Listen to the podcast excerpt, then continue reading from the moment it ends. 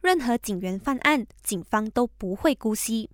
全国总警长丹斯里拉沙鲁丁以最近发生的高阶警官撞死钟武生案件为例，声明一旦任何警员和警官被发现犯下包括行政在内的刑事罪，就会马上面临纪律处分。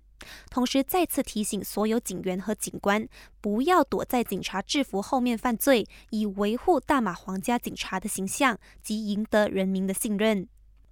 以巴新一轮冲突爆发至今，已经迈入第三个月。联合国官员表示，以色列展开的攻击已经导致加沙一带百分之九十以上的人口流离失所。我国首相拿督斯里安华表示，基于以色列违反基本人道主义原则和国际法，持续屠杀巴勒斯坦平民，政府决定即日起禁止任何挂有以色列国旗的船只在我国任何港口靠岸，并会向以色列航运公司以新发出永久禁令。